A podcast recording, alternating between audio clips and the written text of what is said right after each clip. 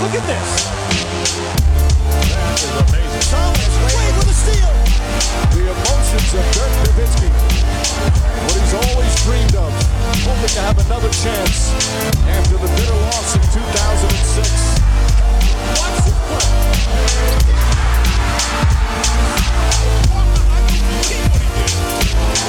That is amazing. Hallo und willkommen zu Gerdnext, dem deutschen Fragen-Podcast im Internet.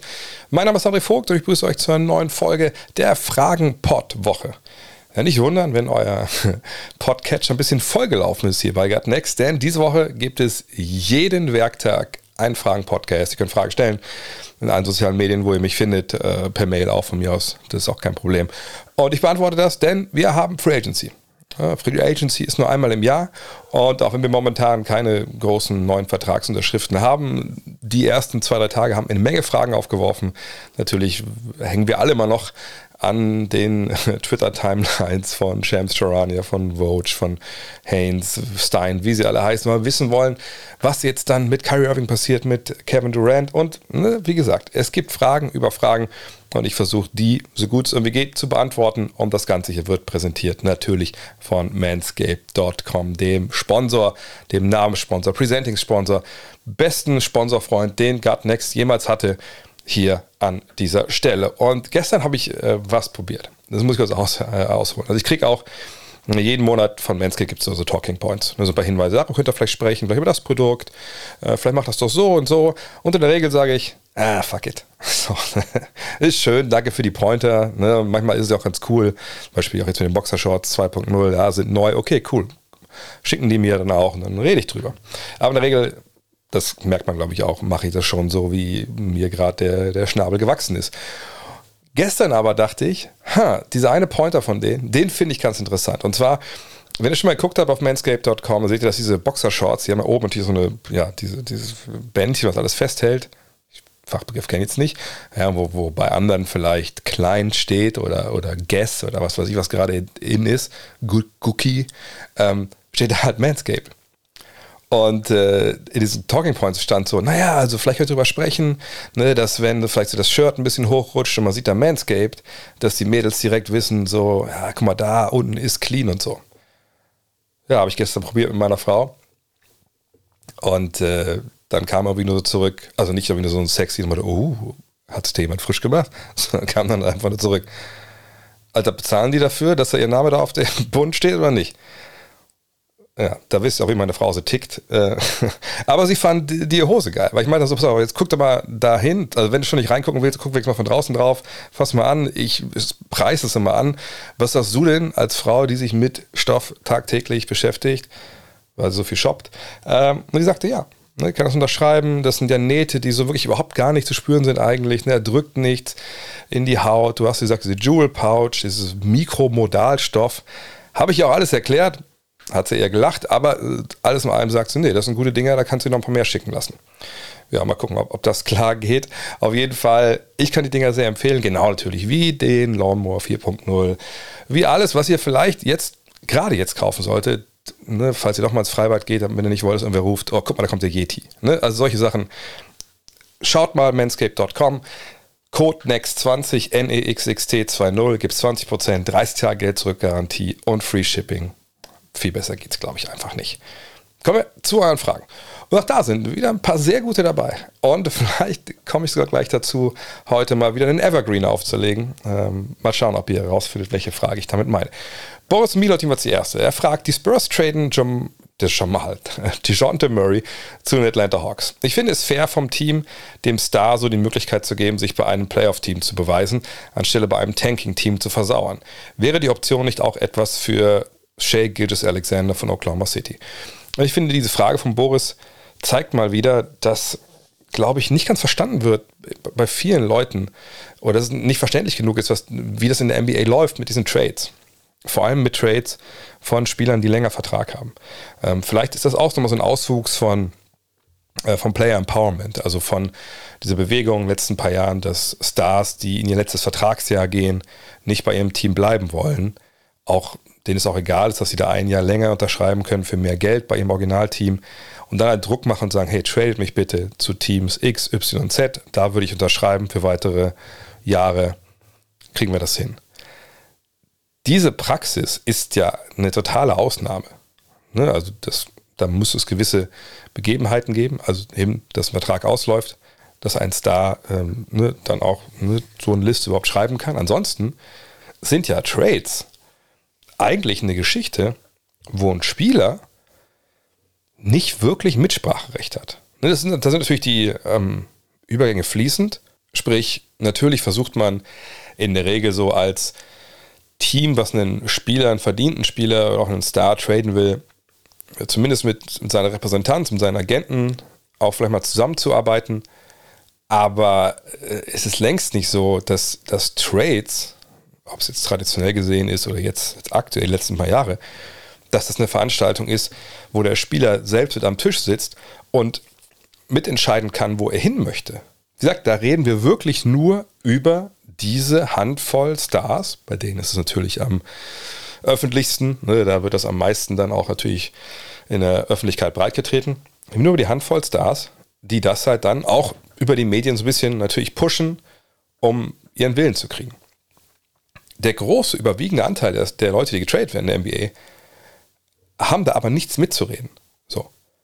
Selbst ein Star, äh, außer wie John T. Murray, ich weiß nicht, wie da Absprachen gelaufen sind, inwiefern die Spurs seinen äh, Agenten oder ihn dann ne, früh mit ins Boot geholt haben, weiß ich nicht. Aber sie müssen es einfach nicht. Sie können ihn traden, wie sie das wollen. Ne? Wenn du einen NBA-Vertrag unterschreibst, und da ist keine No-Trade-Klausel drin, wir haben jetzt ja gerade äh, bei Bradley Beal einen ganz, ganz seltenen Fall, wo es diese klare harte No-Trade-Klausel gibt, wo er zu jedem Trade Nein sagen kann oder andersrum zu jedem Trade Ja sagen muss, den die Washington Wizards für ihn einstehlen. Wenn sowas da nicht drin steht, mit der Unterschrift gibst du quasi die Rechte über deine sportliche Zukunft für die Laufzeit dieses Vertrages an die Mannschaft ab. Ne? Die, DeJounte Murray unterschreibt und sagt, so, ich glaube, es waren vier Jahre, fünf Jahre. Jetzt könnt ihr mit mir eigentlich machen, was ihr wollt. Natürlich spiele ich gerne für euch Basketball. Natürlich gibt es auch ne, Regeln, Tarifverhandlungen, Tarif verhandelt, ne, CBA etc.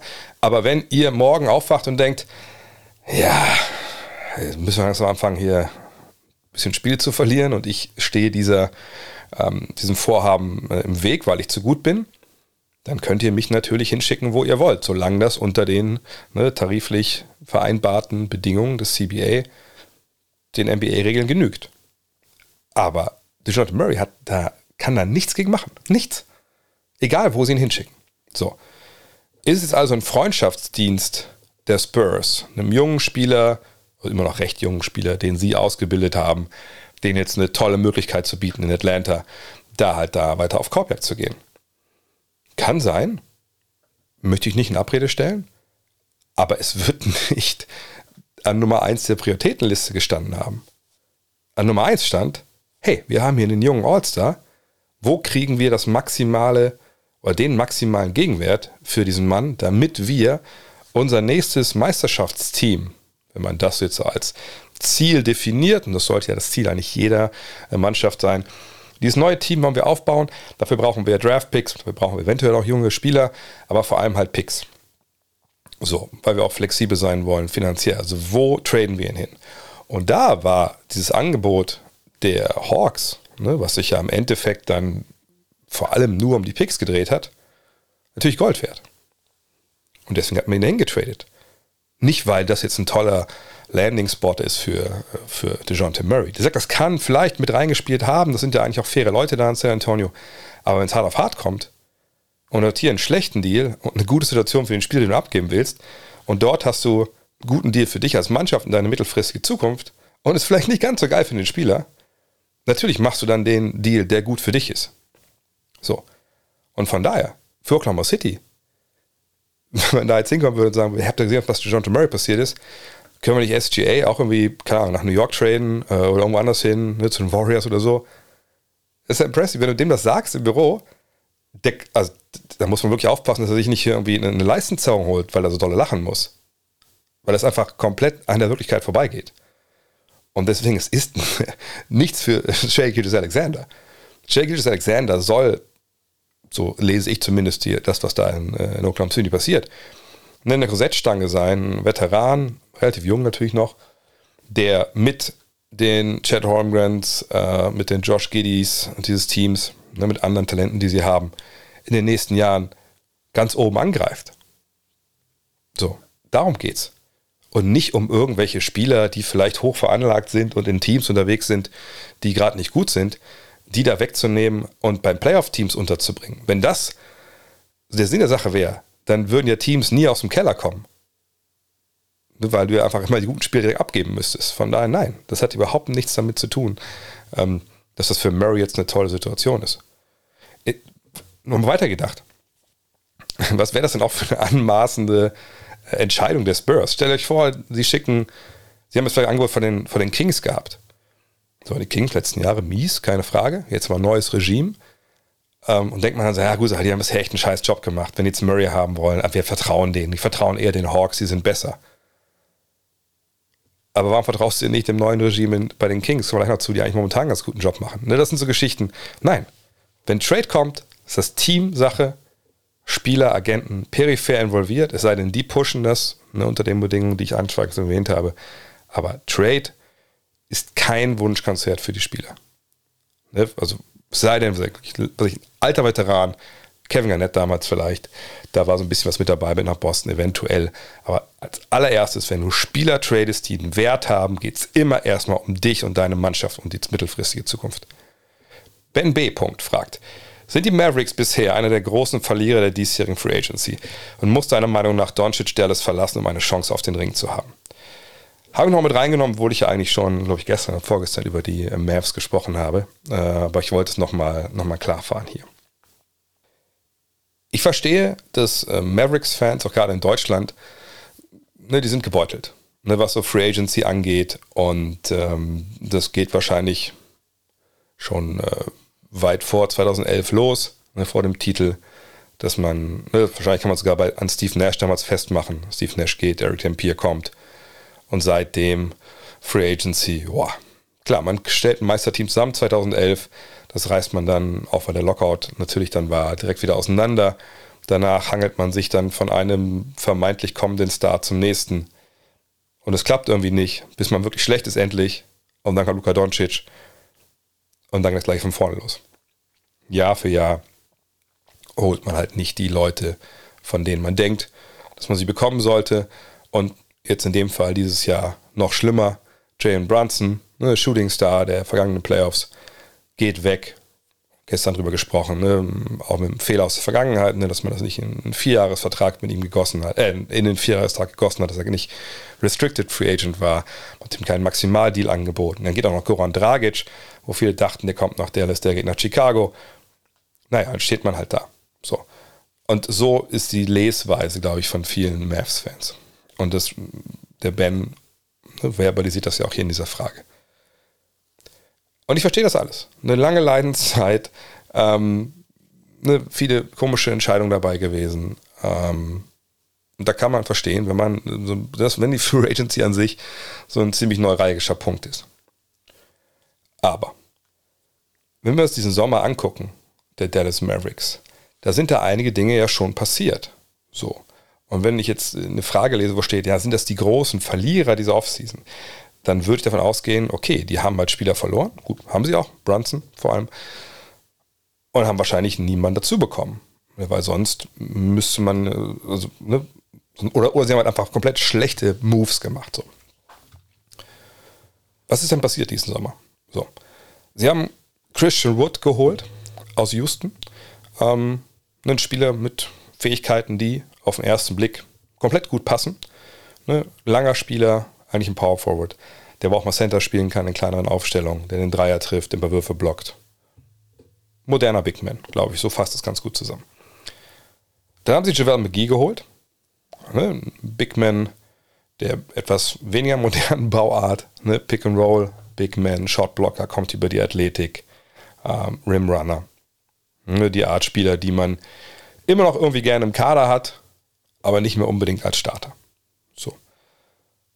Und das sind so jetzt die beiden Neuverpflichtungen gewesen. Und auf der anderen Seite, wie gesagt, Jalen Brunson ist bei den New York Knicks, bei seinem Vater, bei seinem ersten Agenten etc. das ist momentan so der Status quo. Jetzt müssen wir natürlich gucken, wenn man jetzt mal die Erwartungen außen vor lässt von, von Fans, was wäre denn überhaupt möglich gewesen? Also was waren denn die finanziellen Bedingungen, unter denen die Dallas Mavericks operiert haben? Und dann sieht man, wenn man bei sporttrack.com, da ist das ja mal ganz schön aufgelistet, wenn man da auf das Salary Cap Sheet guckt, dann sieht man, naja, also in dieser Saison jetzt, minus den neuen Gehältern, die jetzt reingekommen sind, äh, wenn wir, wenn die 20 Millionen abziehen, die McGee und, und Wood halt kosten, ich weiß, dass das eigentlich nicht zulässig ist, wir machen es einfach mal ohne diese 20 Millionen, ähm, wären sie bei 143 Millionen Dollar gewesen. Allein für Doncic, Dinwiddie, Hardaway, Bertans, Finney Smith, Paul, Bullock, Kleber, Green, Nilikina, Pinson und ja, Pins. So. Ich weiß nicht, ob alle, ne, die das unglaublich kritisch sehen, was die Mavs da gemacht haben, wissen, wo das Salary Cap dieses Jahr liegt. Es liegt so um die 122 Millionen Dollar. Sprich, da liegt man 20 Millionen drüber. Heißt aber Umkehrschluss, man hat keinen Platz gehabt unterm Salary Cap für Free Agents. Das ist dann manchmal auch egal. Ne? Man kann, äh, es gibt dann so Exceptions, so Ausnahmen, ähm, je nachdem, ne, wie viel Geld du ausgibst, wie, wie lange du jetzt schon das Luxussteuer eventuell gezahlt hast. Ne? Verschiedene Höhen, egal. Ähm, aber das sind halt Exceptions, da kannst du einen, zwei Spieler, wenn es Split ist, vielleicht holen, äh, mehr aber nicht. So. Also war von daher schon mal nichts drin. Also du hättest niemanden großartig verpflichten können. Sie haben äh, McGee verpflichtet. Äh, ich glaube, der packst in eine von diesen Exceptions rein, wenn ich mich nicht ganz täusche. Ähm, und sie haben den Trade für, ähm, für Wood durchgezogen. Also haben sie de facto eigentlich nur Brunson verloren, ja, dessen ja, wahrscheinlich knapp 30 Millionen jetzt wahrscheinlich dann kostet im Jahr, äh, hätten wir oben drauf packen müssen, dann wäre das nochmal teurer geworden. Jetzt sind sie aber 163 Millionen, hätte man nochmal die 20 Millionen draufgepackt, 25, 30, dann wären wir fast bei 200 Millionen Dollar. Naja, Egal. Jedenfalls, wo haben sie jetzt verloren, diese Offseason? Also, dass du Brunson tauscht gegen, ähm, gegen McGee, wenn man es jetzt so sehen will, okay, das ist natürlich dann ein Schritt zurück, aber so kannst du es ja auch nicht sehen, ne, weil ich glaube, Brunson, selbst wenn du dem jetzt 30 Millionen im Jahr gezahlt hättest, das war sicherlich auch nicht wert ist, ähm, wäre nach New York gegangen. Einfach weil da andere Faktoren eine große Rolle gespielt haben. Von daher haben sie eigentlich in Sachen Free Agency jetzt, dass sie irgendwie Leute nicht bekommen haben oder so, oder die sich um die Falschen gekümmert haben. Äh, also wüsste ich jetzt nicht, wie man auf den Schluss kommen kann, das sind die Verlierer der Offseason. Gucken wir uns mal Christian Wood und, und McGee genauer an. Vielleicht erstmal McGee. Wie gesagt, McGee ist ein, ist ein athletischer Big Man, der seit seinen Check in the Fool-Tagen echt sich basketballerisch wahnsinnig konsolidiert hat. Ne, diese Zeit bei den Golden State Warriors war für den einfach Gold wert. Ne, der hat gelernt, was es heißt, ein Gewinner zu sein. Der hat sich in dieser Kultur wirklich nochmal im positiven Sinne umpolen lassen. Und seitdem ist es einfach ein sehr wertvoller Backup-Center, wahrscheinlich sogar einer der besten der Liga, der dir Shotblocking gibt, Ring-Running äh, gibt, der in sich ruht, basketballerisch. Ne, Greg Popovich sagt ja gerne, ne, a player who's over himself.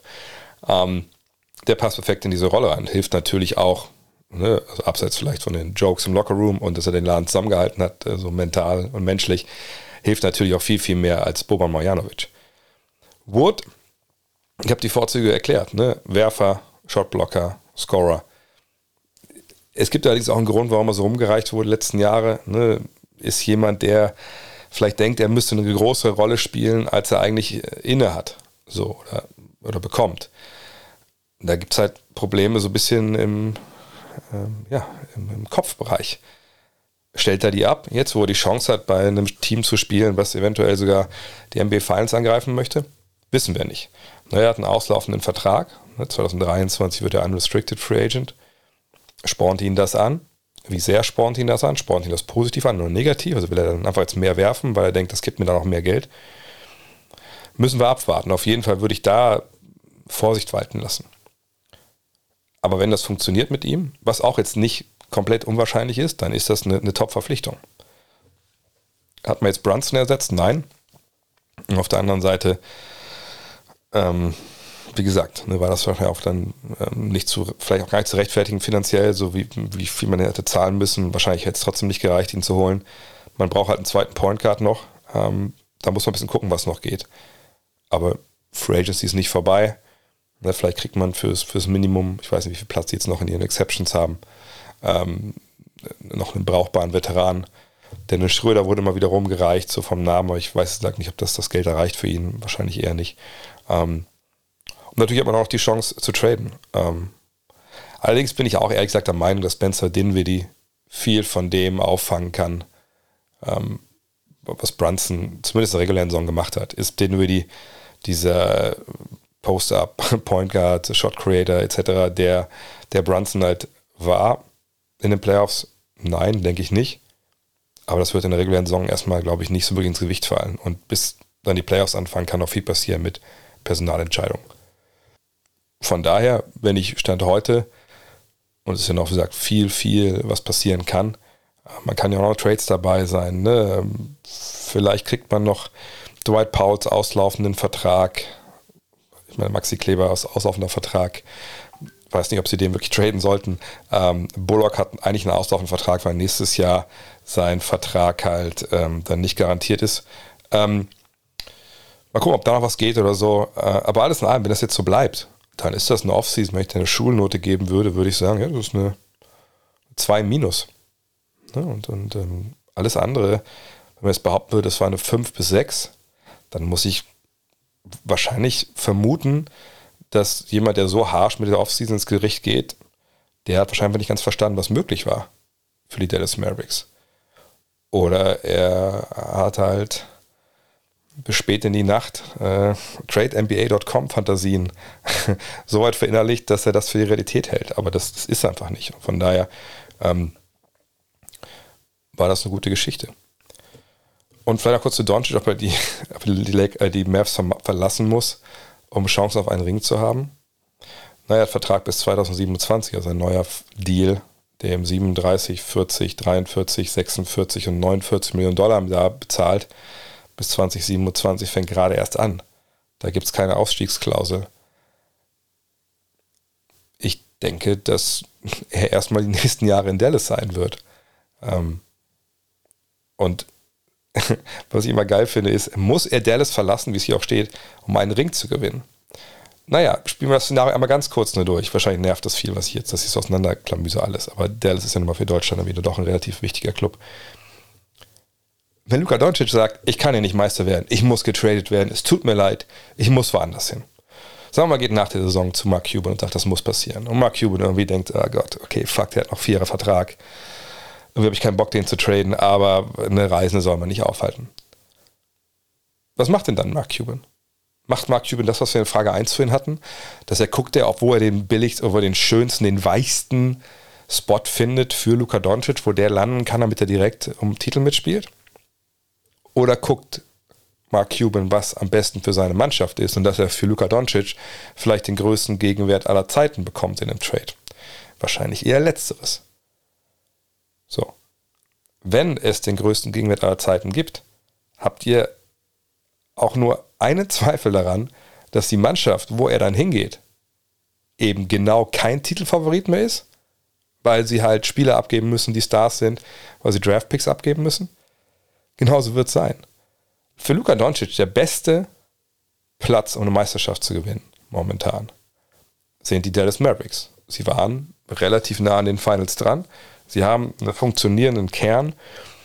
Sie haben natürlich einen wichtigen Spieler Brunson verloren, aber sie haben einen Kader, der Möglichkeiten bietet, ne, mit auslaufenden Verträgen, habe ich schon gesagt, äh, oder halt im Falle von Brunson und Bullock Verträge, die nächstes Jahr nicht garantiert sind, wenn man was zusammenbauen möchte.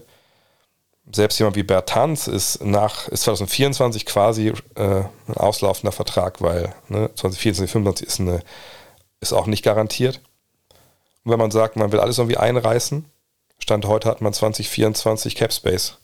Äh, wahrscheinlich mindestens für einen Maximalvertrag. Und selbst da könnte man noch ein bisschen dran drehen, dass man ähm, ja doch noch ein bisschen mehr Cap Space hat. Von daher, ähm, wenn ihr zu der Fraktion gehört, die Dallas mega negativ sehen, und ihr seid Luka Doncic-Fans und ihr wünscht euch nicht, nichts mehr, als dass er das Mavericks-Jersey eintauscht gegen was anderes.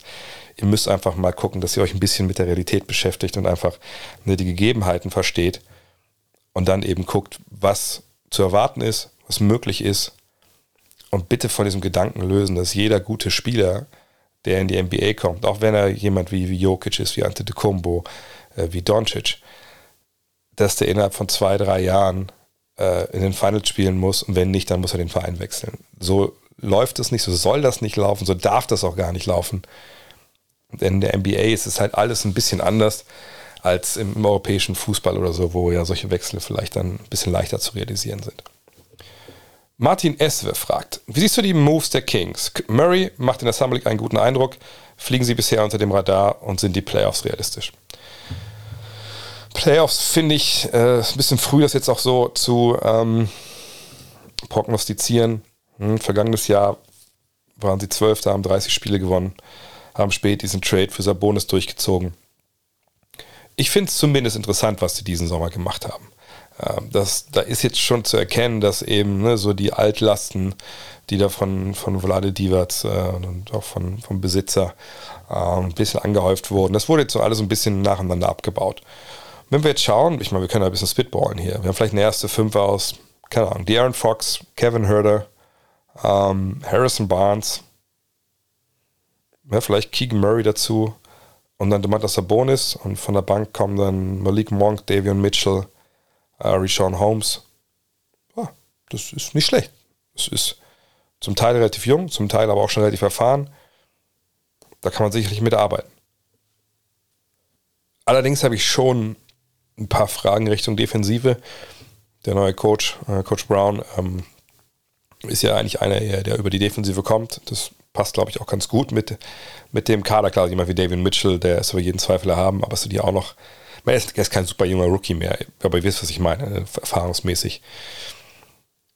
Ich bin gespannt. Playoffs fände ich vielleicht ein bisschen früh, aber ich würde schon erwarten, dass sie ein paar Spiele mehr gewinnen ähm, als im vergangenen Jahr. Stand heute, welche Teams, das Spiel können wir immer mal spielen jetzt, ähm, welche Teams sehe ich denn Stand jetzt klar besser? Phoenix, gut, der DeAndre Ayton, Domino, Kevin Durant, was passiert da irgendwie? Müssen wir mal abwarten. Wenn wir vom Status Quo ausgehen, würde ich sagen, ja klar sind die besser. Memphis ist besser, Golden State ist besser, Dallas ist besser, Denver ist besser. Ich würde schon sagen, Minnesota ist besser, die Clippers sind besser, New Orleans ist besser. Dann sind wir jetzt bei acht Mannschaften. Die Lakers, kommen wir gleich nochmal zu, bin ich gespannt, was mit den Lakers ist, aber ich würde auch sagen, die sind auch besser. Auch wenn es vergangenes Jahr nur drei Spiele mehr gewonnen haben, aber davon, davon ausgehen, dass AD einfach fitter ist. Naja, und dann kommt Sacramento, ähm, habe ich New Orleans eben auch schon genannt? Ich glaube ja, ne? Also die denke ich sind auch besser. Ähm, und dann kommt Sacramento, Portland, ne? San Antonio wird ganz unten reingereicht werden, zusammen mit, mit Oklahoma City und Houston. Ja, Sacramento und Portland, das ist so ein, eine Kasse, würde ich jetzt, Stand jetzt sagen. Und dann muss man abwarten. Also Playoffs würde ich schon, also wenn wir Playoffs mit Play-In ähm, definieren und ne, ein Team wird sicherlich vielleicht vor ihnen Probleme haben, gesundheitlich, wenn sie sie nicht selber haben. Das könnte man vielleicht realistisch angehen, aber dass jetzt unter die ersten ja, 7, 8 kommen, das sehe ich eigentlich weniger. Also wenn Play-In, dann über, über 19. Aber vielleicht nur als Zusatz, dass sie unter dem Radar fliegen, denke ich auf jeden Fall ne, weil das eben viele junge Spieler sind, äh, die nicht jedem so geläufig sind. Und ähm, die werden vielleicht ein paar Teams auch überraschen in frühen der Saison. Timo Rand fragt, sollte Brooklyn mit den Angeboten unzufrieden sein und keine Trades für Kevin Durant und Kyrie Irving finden, glaubst du, beide spielen dann trotzdem professionell mit 100% für die Nets, wenn die Saison beginnt? Und kann es sogar so weit kommen, dass sie sich in Brooklyn nochmal komplett zusammenraufen? Der komplette Zusammenraufen habe ich, glaube ich, vorgestern schon mal skizziert. Also wenn ne, wirklich das Problem von Durant und Irving das Front Office ist, dass wenn sie zum Sitzer gehen und sagen, hier, tauscht das bitte alles aus, mit den Jungs hier, die zocken, haben wir kein Problem, aber mit den Entscheidungsträgern und der tauscht es aus, dann kann ich mir das vorstellen vielleicht. Keiner weiß, du sagst, wo wirklich die Befindlichkeiten dann von den beiden sind.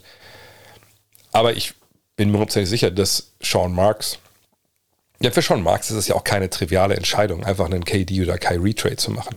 Für Sean Marks, da ich meine, vielleicht jetzt hängt da nicht sein Lebenswerk dran, aber das ist sein Job.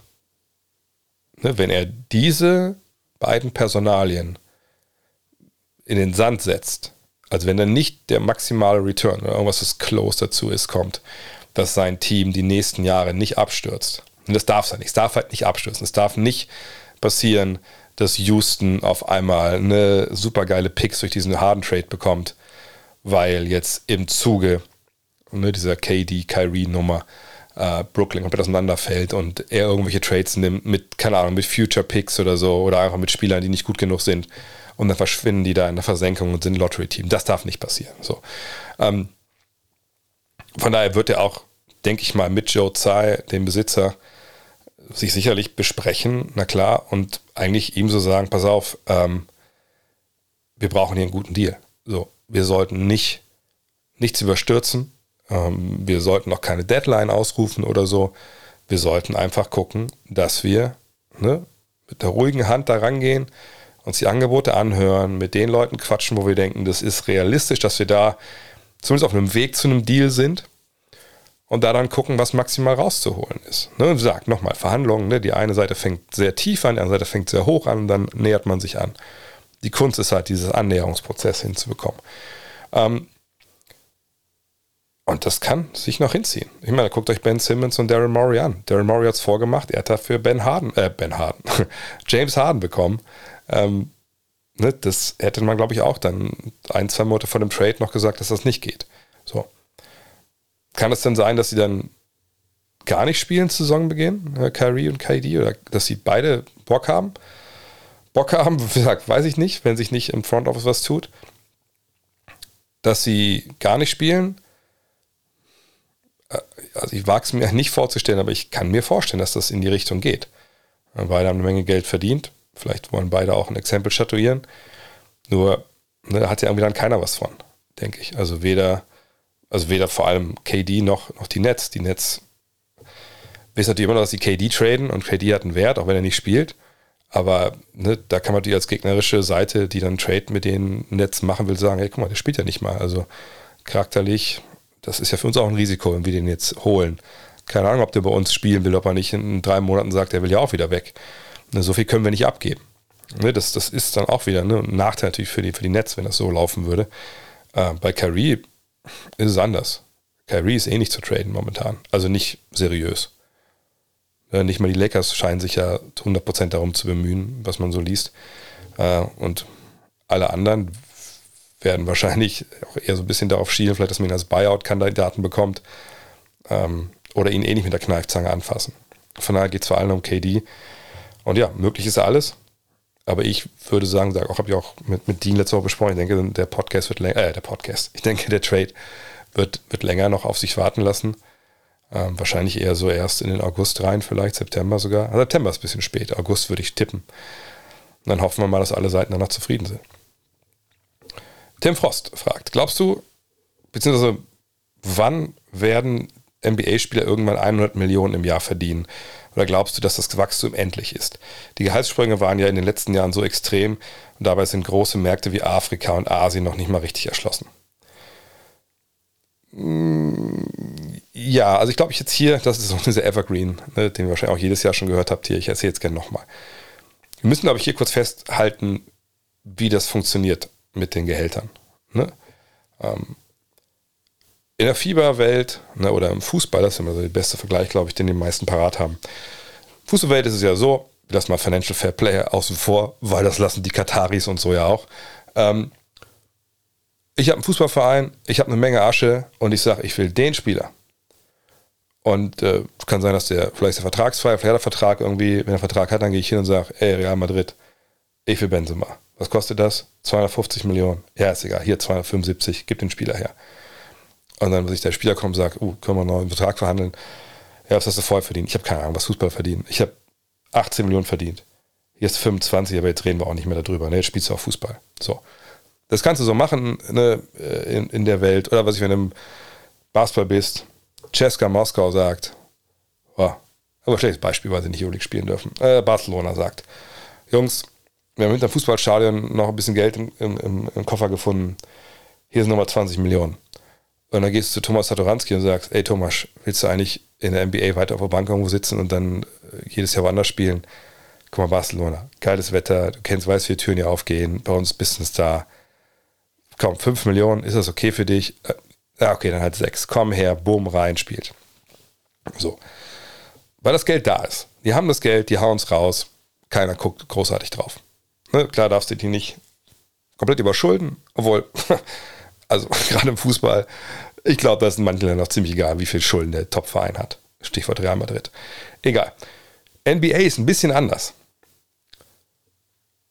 Die Verträge, die wir sehen, die Gehaltsexplosion, da reden wir über einen verschwindend kleinen Bereich der Verträge. Wir reden über die Maximalverträge, Supermax, was es da nicht alles gibt. So.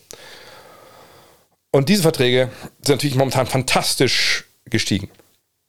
So. Warum? Sind sie jetzt fantastisch gestiegen? Weil der NBA-Besitzer, genauso wie der Präsident von vom FC Barcelona oder von Real Madrid oder, oder von Manchester City sagt, oder der Scheich, ha, hier sind 200 Millionen, gebt das alles Nikola Jokic. Was, 200 Millionen reichen nicht? Gib ihm 275 Millionen. Und jetzt will ich aber nichts mehr drüber hören. Nein, so läuft es nicht. Wir haben in der NBA ein Salary Cap. So, was ist das Salary Cap? Ganz vereinfacht gesagt, ne, guckt die Liga jedes Jahr in der ersten Juliwoche, so, was haben wir eigentlich letztes Jahr für Geld verdient? So, dann hol dir ein paar Taschenrechner, ne, sitzen ein paar Typen, so ein paar Buchhalter, fangen die an zu addieren und, und drauf zu rechnen, ne, haben so eine Excel-Tabelle wahrscheinlich. Und dann kommt unten irgendeine Zahl raus. Was war die Zahl? Wie 8 Milliarden oder sowas haben sie verdient letztes Jahr? Keine Ahnung, ich weiß die Zahl nicht. Und dann sagt man, ja, alles klar, was steht im CBA? Wie viel Geld kriegen die Spieler? Ja, die Hälfte. Ah, okay, cool, cool, cool. Ähm, so, die eine Hälfte geht an die Besitzer, teilen wir durch 30, Jungs, hier ist euer, hier ist euer Anteil. Und die andere Hälfte geht an die Spieler. So. Jetzt ruft natürlich dann nicht Adam Silver bei allen, was ich 400, 500 Spielern und sagt, so hier ist, wir haben einen Scheck, der kommt jetzt per Post für die vergangene Saison, sondern man guckt hin, okay, man sagt, wir haben jetzt die Hälfte dieses Geldes, wird durch 30 geteilt und dieser Wert, der da rauskommt, das ist das Salary Cap. So viel Geld dürfen die maximal ausgeben. Ich vereinfache das jetzt sehr, nur um es zu ver verständlich zu erklären. Aber wenn ihr die Details wollt und auch die kleinen Fehler, die ich hier einbaue, dann rausarbeiten wollt, dann müsst ihr äh, Larry Coons äh, CBA FAQ, also CBA FAQ, cbafaq.com, das durchlesen. Viel Spaß dabei. so, was hat das jetzt mit diesen Maximalgehältern zu tun? Einige dieser Maximalgehälter sind gekoppelt an das Salary Cap. Ne? Da sind eingebaut eben Prozentzahlen, wie viel Prozent vom jeweiligen Salary Cap dieses Jahr, jedes Jahr, der Maximalvertrag einnehmen darf. Und dann sind Steigerungen eingebaut auch, ne? von Jahr zu Jahr. Für diese Maximalverträge. Die sind eigentlich schon vorgefertigt, deswegen muss man da gar nicht großartig viel verhandeln im Endeffekt. So, und die werden jetzt rausgehauen. Andy Bradley Beals, Nikola Jokic's dieser Welt. Und die steigen, weil die Einnahmen der Liga gestiegen sind. Wie der Tim das auch schon sagt. Ne? Also die Liga wächst, die Liga nimmt mehr Geld ein in den vergangenen Jahren. Zwischendurch gab es auch mal ne, eine, eine, Delle nach unten. Diese Delle war natürlich vor allem Covid, aber ich erinnert, ähm, der Tweet damals von Darren Murray, hat auch bei den Rockets war in Sachen, was war das, Hongkong und China. Da hat er dann China irgendwie gesagt, oh, vielleicht zeigen wir gar keine NBA-Spiele mehr. Naja, hat dann auch ein bisschen das Business äh, kaputt gemacht da drüben. Und mittlerweile hat sich das alles wieder eingerenkt, wenn ich das richtig gelesen habe. Aber ne, so nach ne, schwankt es halt, aber in der Regel wächst es, weil die NBA einen wahnsinnig guten Job macht, äh, das Spiel global zu vermarkten, die Liga zu vermarkten. Und sie haben ja verschiedenste Einnahmequellen. Sie haben die großen TV-Verträge ne, mit TNT, ESPN, ABC, wie sie nicht alle heißen. Ne, da scheint irgendwie auch kein Ende in Sicht. Das wird immer mehr Geld, was sie dafür bekommen. Dann hast du diese lokalen TV-Deals, ne, Teams für die Lakers, vor allem die Lakers machen da ja unglaublich viel Asche mit. Ähm, natürlich auch so kleinere Märkte. Aber ne, da kommt ja auch nochmal lokal immer Geld mit rein. Du hast die Trikotwerbung auf einmal, obwohl die in dem großen Ganzen wahrscheinlich dann auch nicht großartig äh, mit, mit reinspielt. Aber ne, sie sorgen halt dafür, dass der Kuchen, den sie da finanziell jedes Jahr backen, immer größer und größer wird. Und dann wird eben nicht nur das Stück größer, was die Besitzer bekommen, sondern was die Spieler bekommen. Und dann steigen halt diese Gehälter und vor allem eben sehr plakativ diese Maximalgehälter, weil die eben nochmal an dieses Salary Cap, an diese Zahl gekoppelt sind. Wird das Wachstum irgendwann enden? Also ich denke mal, ich bin der Meinung, dass Wachstum wie immer endet, in jedem Bereich irgendwie, auch wirtschaftlich. Aber wann das so sein wird, ehrlich gesagt, keine Ahnung. Man muss sich eben nur von, von dieser Idee lösen. Und deswegen habe ich vor einer Woche oder so diesen einen Artikel mal gescreenshottet vom Spiegel oder von spiegel.de äh, und habe den äh, hab da geschrieben, so ja, das ist ein bisschen irre, sehr irreführend gerade und das ist schade. Ähm, mal bei Twitter drauf reingehauen, weil das war mein Beef mit dem Artikel. Da steht dann so, ah, Rekordsummen und dann steht dann irgendwas drin im Sinne von, ja, die Spieler nutzen ihre Verhandlungsposition. Und da sieht man halt bei so einem Satz, dass der Autor, das war glaube ich SID, DPA, äh, SID, DPA und irgendwie auch einer vom Spiegel haben das wohl zusammen, die Infos da, da werden ja oft dann so Sachen äh, zusammengewürfelt und dann neu geschrieben. Äh, da hat derjenige, der das halt beim Spiel bearbeitet hat, einfach nicht gecheckt, wie das funktioniert. Und das ist dann ein bisschen blöde, weil natürlich der Autonormal-Fan denkt, ah, guck mal hier, immer mehr Kohle für die Millionäre. Ja, siehst du, ich, ne, ich, ich muss um jeden Cent hier kämpfen und die kriegen das Geld da in, in den Arsch geschoben, bla bla bla bla wo im Endeffekt eben es einfach so ist, dass das keine Verhandlungsposition ist, die Jokic vor einmal jetzt hat, weil es der Liga geil geht oder so. Nein, da steht in dem Vertriebsvertrag, dass er das verdienen kann und der besten Spieler. Und da kriegt er dieses Geld natürlich. Dass das mehr ist als vor 20 Jahren, liegt darin, dass diese Liga mehr Geld verdient. Und weil sich das geteilt wird, Spieler und Besitzer. So. Ähm, von daher Wachstum, ich weiß nicht, was für ein großer Markt Afrika ist. Äh, Asien, denke ich, ist sehr, sehr wohl erschlossen. Ne, China äh, ist ein sehr großer Markt. In Indien hat man seit ein paar Jahren äh, starkes Wachstum identifiziert, was die NBA angeht. Man macht da viel Grassroot. Afrika fängt mal an. Ich weiß nicht, wie groß der Markt Afrika wirklich im Endeffekt ist. Aber klar, da gibt es noch Wachstumspotenziale, deswegen sind die auch da aktiv. Ihr müsst ja nur gucken, wo die NBA ist. Wo geht die NBA hin mit ihrem Spiel jetzt im, wann ist das? Auch im Januar, glaube ich, Abu Dhabi. Klar, so ein Spiel in Paris, aber in Europa ist abgegrast. Europa funktioniert, läuft, da müssen sie nichts machen. Deswegen der Schritt, also Asien haben sie eh auch sehr, sehr viel schon gemacht, aber dann so was wie Mexiko, ne, Indien, jetzt mal äh, ne, am Golf, da gucken sie hin, da sind sie immer aktiver und für die NBA als Liga geht es immer um die Kohle, das ist ja vollkommen klar. Und von daher glaube ich, wird das Wachstum erstmal noch ein bisschen weitergehen. Es sei denn, die gesamte wirtschaftliche Entwicklung der Welt äh, kommt in einen krassen Abschwung dann wird natürlich auch die NBA davon nicht verschont bleiben. JTW fragt, wie würdest du die Entwicklung von Andrew Wiggins bewerten? Zuerst der weggetradete Nummer 1 Pick und jetzt All-Star und Champion. Hättest du dir das vorstellen können nach seinen ersten Saisons? Was glaubst du, war dafür ausschlaggebend? Ich finde, wir können diese Sache mit dem ersten Pick seiner Draft eigentlich streichen.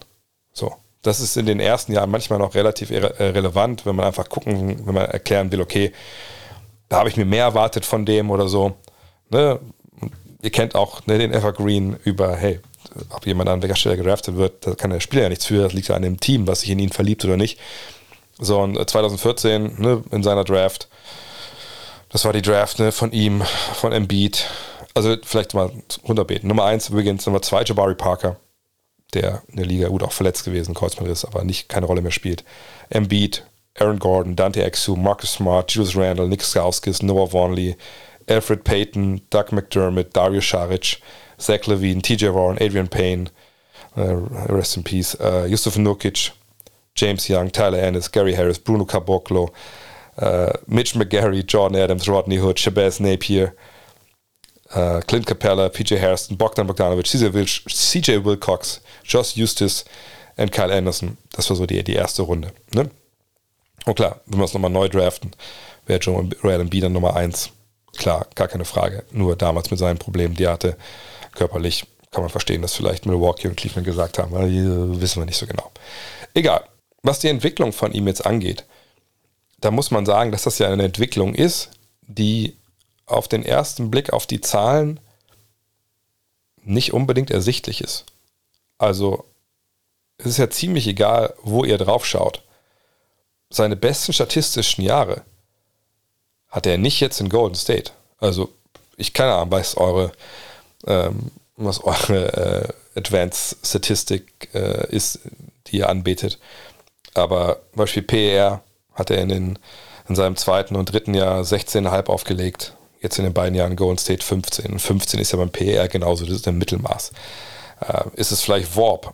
Bei Warp sieht man eine Verbesserung, ja, 0,5, 0,2 war also Value over Replacement Player äh, in diesen beiden Jahren in Minnesota. Jetzt sind es 1 und 1,4, ein ziemlich großer Sprung. Ähm, ist es Box plus minus, dann sieht man auch einen relativen Sprung, minus 1,3, minus 1,7 auf minus 0,4 plus 0,4. Ähm, Win Shares waren es 4,1, 4,2, jetzt 3,9, 5,1. Ähm, Usage Rate ist nach unten gegangen von 27 und 29 auf 23 im Endeffekt. Äh, Punkte, wenn er sowas steht, pro, pro 36, Da war er bei 21 und 23, jetzt ist er bei 20 und ja, eigentlich 19 oder auch eigentlich 20. Die Wurfquoten haben sich stark verbessert. In der Dreierlinie von 30 und 35 auf 38 und 39 Prozent. Gut, hat sich auch eine Menge mehr Platz für seine Dreier, äh, aber es ist ja auch eine Menge Zeit vergangen. Zweierquote ist auch besser geworden von 48 und 47 auf 53 und 51. Okay, also wie sehe ich jetzt die Entwicklung? Ich glaube, wie bei vielen anderen Dingen auch, geht es hier vor allem auch um Kontext. Ne, wenn wir uns überlegen, ne, er kam äh, mit 18, 19 in die Liga, kam nach Minnesota äh, und Minnesota in dieser Zeit, ja, Sam Mitchell ist Coach. Ähm, da geht es so ein bisschen ja darum, ne, wir haben jetzt Wiggins, wir haben Carl Anthony Towns, wir haben Zach Levine, ne, die Youngster, die machen das jetzt. Äh, Ricky Rubio ist ein bisschen, ne, der, der den Ball verteilt. Und dann schauen wir mal, dass wir daraus eine geile Truppe zusammenbasteln. Kevin Garnett ist sogar noch da, fällt mir gerade ein, ne? so als, als alte Eule. Ja, das läuft die ersten beiden Jahre irgendwie nicht so richtig geil. Dann kommt Tom Thibodeau, hm, ja, ist halt dann Manager und Coach in Personalunion. Und Wiggins in seinem ersten Jahr dann unter Thibodeau macht halt 24 Punkte. Das ist alles und mit okayen Quoten, ne, das ist alles irgendwie okay. Ja, da gibt es schnell den Trade dann auch für, für Jimmy Butler, ähm, der natürlich eine andere Dynamik nochmal da reinbringt. Ne, Carl Anthony Towns entwickelt sich. Ne, ich glaube, da gibt es dann auch viel so hierarchische Probleme. Und wenn ich an Jimmy Butler erinnert, das war dann auch nicht, nicht so leicht am Ende. Naja, und alles in allem ist es sehr unstet, was da passiert. Äh, Thibodeau wird dann ja auch geschasst. Und äh, am Ende ja, gibt es dann einen neuen Coach und das passt irgendwie alles nicht richtig zusammen. So. Den Vorwurf, den ich immer hatte früh in der Karriere von, von Wiggins, war halt so einer, okay, defensiv scheint er nicht so dieses, diesen, diesen Anspruch zu haben, dass er diese ganzen körperlichen Voraussetzungen, die er hat, ummünzt in einfach einen wirklich dominanten defensiven Flügelspieler. Ähm, was schade ist. Und vorne war schon immer so ein Vorwurf, naja, mit der Athletik, die er hat, und er ist ja, hat eine wahnsinnige Sprungkraft, guten Antritt, ähm, hätte man eigentlich längst erwarten können, dass er weniger Jumper nimmt und mehr zum Korb geht. Ne, er macht sich manchmal ein bisschen leicht mit seinen Jumpern, nimmt dann auch, ne, wenn ich mich richtig erinnere, viele lange Zweier. Und man hat so den Eindruck gehabt, naja, der hat ja alle, halt alles im Werkzeugkasten, was er halt braucht. Naja, er probiert halt nur, anstatt mit dem Hammer, halt mit dem, mit dem falschen Ende vom Schraubenzieher einen Nagel in die Wand zu schlagen. Und das kann mal funktionieren und mal reißt der ganze Putz dann natürlich weg. Und jetzt ist er halt seit einiger Zeit dann in, in Golden State. Und, und da kommt dann dieses, diese Sache mit dem Kontext dazu. Du kommst nach Golden State und du kommst zu einer Mannschaft, ne, die Meister geworden ist schon. Äh, und zwar nicht irgendwie vor, vor 30 Jahren, was dann immer kein, gar, kein, gar keinen Einfluss mehr auf das aktuelle Geschehen, sondern eben vor nicht allzu langer Zeit. Und du kommst zu einer Mannschaft mit einem Backcourt, ne, mit Steph Curry und Clay Thompson, der vielleicht der Beste aller Zeiten ist. Gut, Thompson ist verletzt, als er, als er ankommt, ne, da muss er ein bisschen auf ihn warten. Das ist dann vielleicht relativ äh, äh, bedeutungslos erstmal. Äh, aber jetzt natürlich auch gerade Richtung Playoffs, das haben wir, ja, haben wir ja gesehen, da haben wir diesen Sprung gesehen, den er gemacht hat. Da war das schon wichtig für ihn, glaube ich, dass da Curry und Thompson rumlaufen, wenn Thompson natürlich nicht der Alte war, weil das für einen wie ihn natürlich wahnsinnige Räume öffnet. Wenn ihr euch erinnert, diejenigen, die seine Planstelle vorher besetzt haben, also zum Beispiel Harrison Barnes, die haben natürlich äh, in dieser Position wahnsinnig gut funktioniert. Gut, kann man auch sagen, Kevin Durant noch. Ja, okay, ja, der hat sowieso wahnsinnig gut funktioniert, aber ähm, ne, das ist halt so, wenn du da auf der 3 spielst, neben diesen beiden Jungs außen und du auch eine, eine Top-Athletik hast, dann kannst du einfach auch, da kannst du auch Räume nutzen, die sonst gar nicht da sind. So, gerade wenn du Athlet bist, da kannst du cutten, ne, du kannst äh, im Rücken der Verteidigung zum Korb gehen, die Leute finden dich. Ne, du hast, wenn Draymond Green auf der 5 spielt, viel, viel Platz generell für diese Aktionen dann im Rücken der Verteidigung. Und das zu lernen, zu nutzen, braucht halt eine Weile, weil ne, die Art und Weise, wie die Warriors Basketball spielen, ich habe jetzt mit ihnen noch nie drüber gesprochen natürlich, aber ich würde mich schon sehr wundern, wenn Andrew Wiggins schon mal in seiner Karriere so eine ähnliche Art Basketball gespielt hat. Ich weiß nicht, in Kansas damals, gut, da war ja Joel Embiid auch dabei. Ähm, weiß ich nicht, ob, ob, die da so gespielt haben. Ich kann es mir nicht vorstellen, dass sie so einen Backcourt hatten. Ähm, von daher, das ist was, was du mal lernen musst. Du musst mal lernen, hier auch, ne, wenn du aus Minnesota kommst, ne, einem Team, was ja dann ja nicht wirklich die großen Playoff-Erfolge gefeiert hat, sagen wir es mal so, und dann kommst du zu einem Team, was die Meisterschaft eigentlich immer als Ziel hat. Du kommst hin, als sie eine, eine, eine Down-Phase haben. Aber dieses Ziel haben die ja immer vor Augen. Und sie haben ihr System und so wollen sie arbeiten. Und so, da sollst du reinpassen und du wirst angeleitet und du lernst. Und du hast dann auch einen geilen Trainerstab und du siehst ja auch noch, ähm, wie die anderen das machen. Wie ein Curry arbeitet, wie ein Green arbeitet, dann als Thompson kommt, wie der arbeitet. Du hast einen Trainerstab, der schon lange zusammen ist, der genau weiß, wie er dir Sachen beibringt. Und dann lernst du Dinge. Und dann gehen Dinge dir in Fleisch und Blut über, die vorher nicht da waren. Und ähm, von daher bin ich mir hundertprozentig sicher, dass die Warriors ne, diese Fähigkeiten, die sie in ihm gesehen haben, natürlich, die kultiviert haben. Und dass das der hauptausschlaggebende Grund ist. Und natürlich plus äh, den Platz, den er hat auf dem Feld, gerade offensiv. Und ähm, wenn du weißt, wofür du arbeiten sollst, wenn du weißt, warum du auch vielleicht Sachen machen sollst, die unangenehm sind, zum Beispiel defensiv, dann machst du die viel eher, als wenn du das halt nicht weißt. Wenn der Trainer hast du sagt, äh, lauf da hin und mach das, und du fragst, okay, cool, aber wie, wie, wie ist denn das System? Also wie, wie, wie muss ich mir das vorstellen? Wie funktioniert das mal? Lauf einfach, ich habe dir das doch gesagt. Dann wirst du wahrscheinlich, vielleicht machst du es trotzdem ein paar Mal, aber wenn du den Sinn dahinter nicht verstehst, ähm, ne, dann wirst du es irgendwann auf und irgendwann nicht mehr machen. Wenn aber alles ein Rädchen ins nächste greift, du einen riesen Respekt vor den Leuten hast, weil die einfach schon gewonnen haben, weil dir alles genau erklärt wird, weil du angeleitet wirst über Monate und Jahre in dem Fall, dann hat das eine Entwicklung, wenn du nicht total uncoachable bist. Und das war, glaube ich, Andrew Wiggins nie. Ähm, er war halt nur auch nie dieser Superstar, den viele gedacht haben, der ist äh, an Nummer 1, eben weil er da gepickt wurde. Und jetzt sehen wir halt, der ist ein unfassbar wichtiger Spieler beim Meister gewesen. Das ist einer, der die Playoff-Spiele in den Conference Finals gewinnen kann, auf verschiedenste Arten und Weisen. Und das ist eine wahnsinnig wichtige Position und eine wahnsinnig wichtige Rolle, die er da spielt.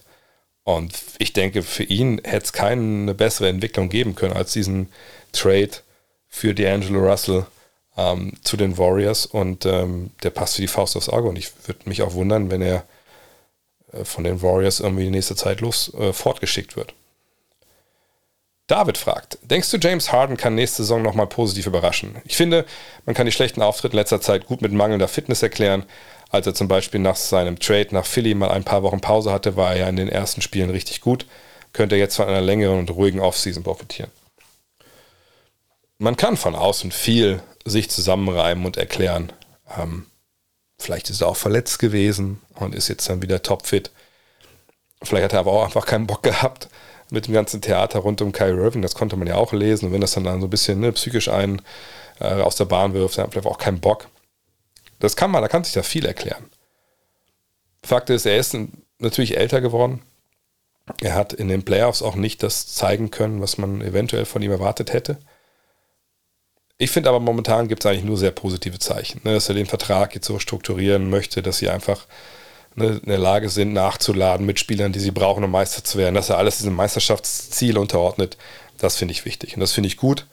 Ähm, ich kann mir auch vorstellen, dass seine Zahlen jetzt nicht an, den, an die Zahlen in Houston anknüpfen werden, sondern dass wir Point Harden sehen, der auch abseits des Balles dann gefährlich ist, der ein Playmaker ist, der den Laden zusammenhält, der weiß, die Offensive muss eigentlich über Embiid laufen vielleicht danach sogar über Maxi. Es ist meine Aufgabe als James Harden, dann auch gucken, dass Tobias Harris eingebaut wird, wenn wir da nicht noch einen relativ großen Trade sehen.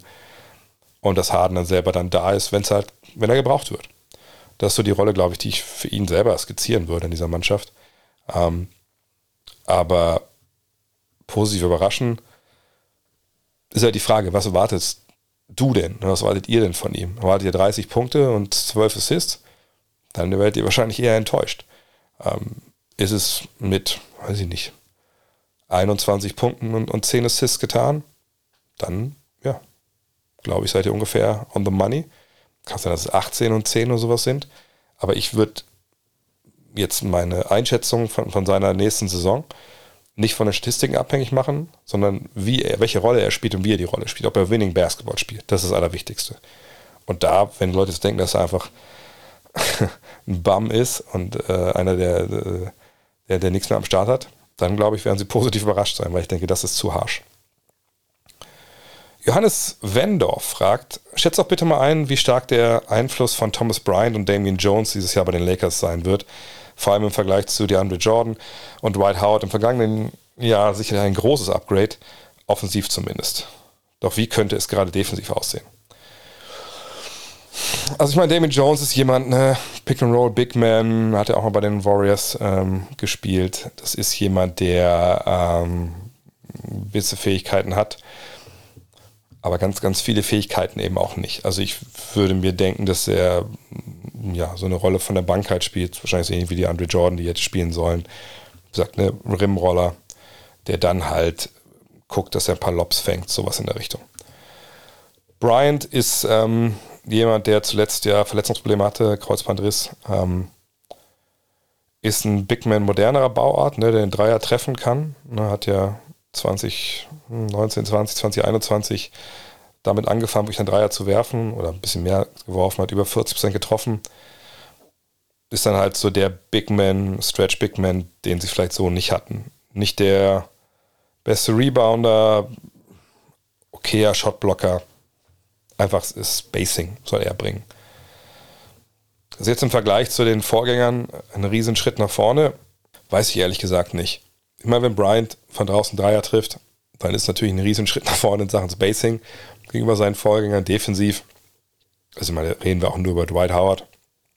Klar, mit seiner Athletik kann er immer noch was machen.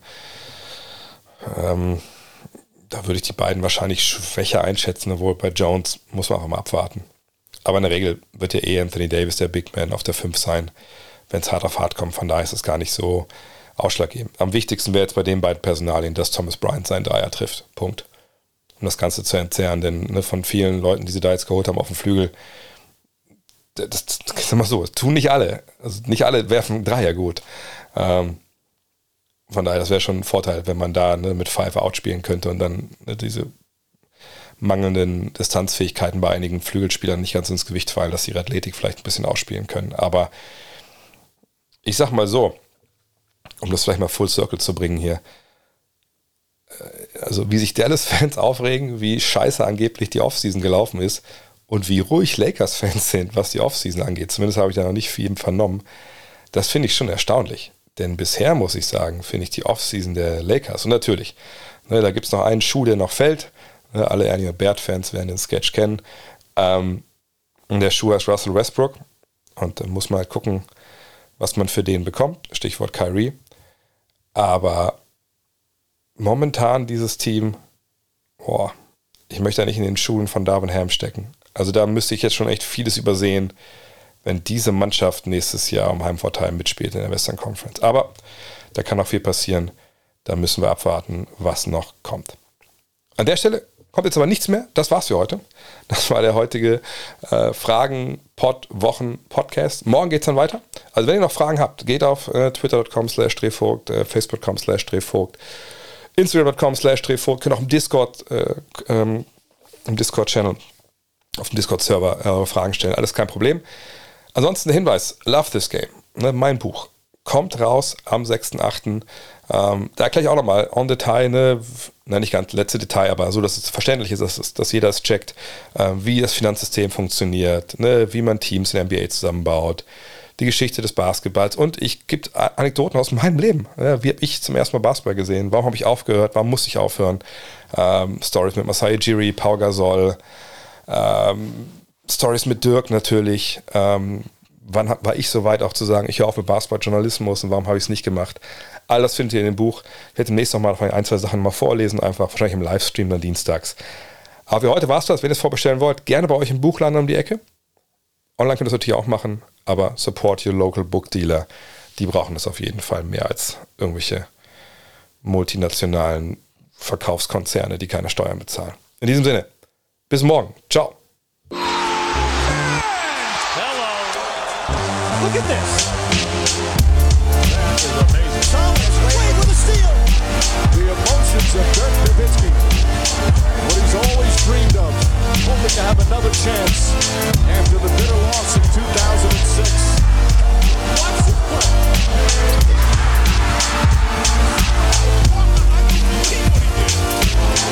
That is amazing.